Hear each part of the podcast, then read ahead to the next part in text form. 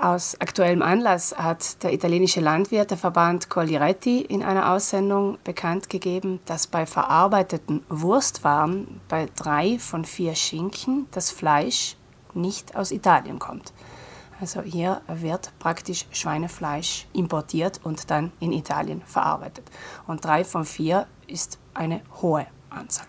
Das meiste Schweinefleisch exportiert weltweit Deutschland. Nicht nur dort ächzen Viehzüchter und Landwirte unter dem enormen Preisdruck, weswegen die EU schon länger an einem Green Deal arbeitet, einer Reform der Landwirtschaft, die nachhaltiger werden soll als bisher. Einer der Aspekte dieses Green Deal ist die sogenannte Farm to Fork Strategy. Das heißt auf Deutsch die Strategie vom Bauer bis zur Gabel.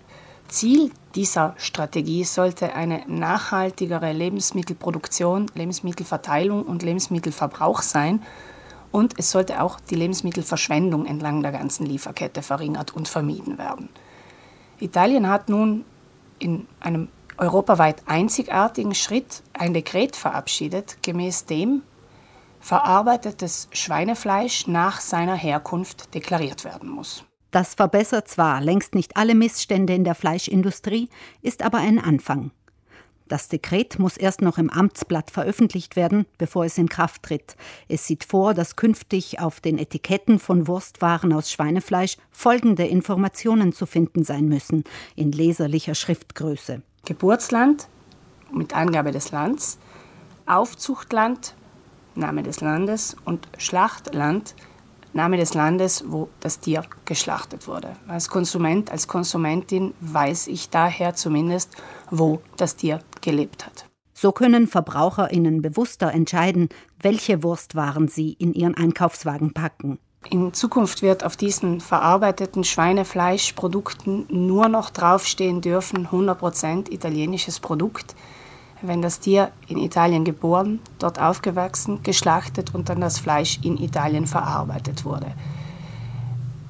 Bei den Herkunftsangaben, wenn sich das Geburt, das Aufzucht und das Schlachtland decken, also dasselbe Land sind, kann auch nur angegeben werden Herkunft und der Name des Landes. Einziger Wermutstropfen, das Gesetzesdekret sieht bei dieser Deklarationspflicht zur Herkunft des Schweinefleischs auch eine abgeschwächte Version vor.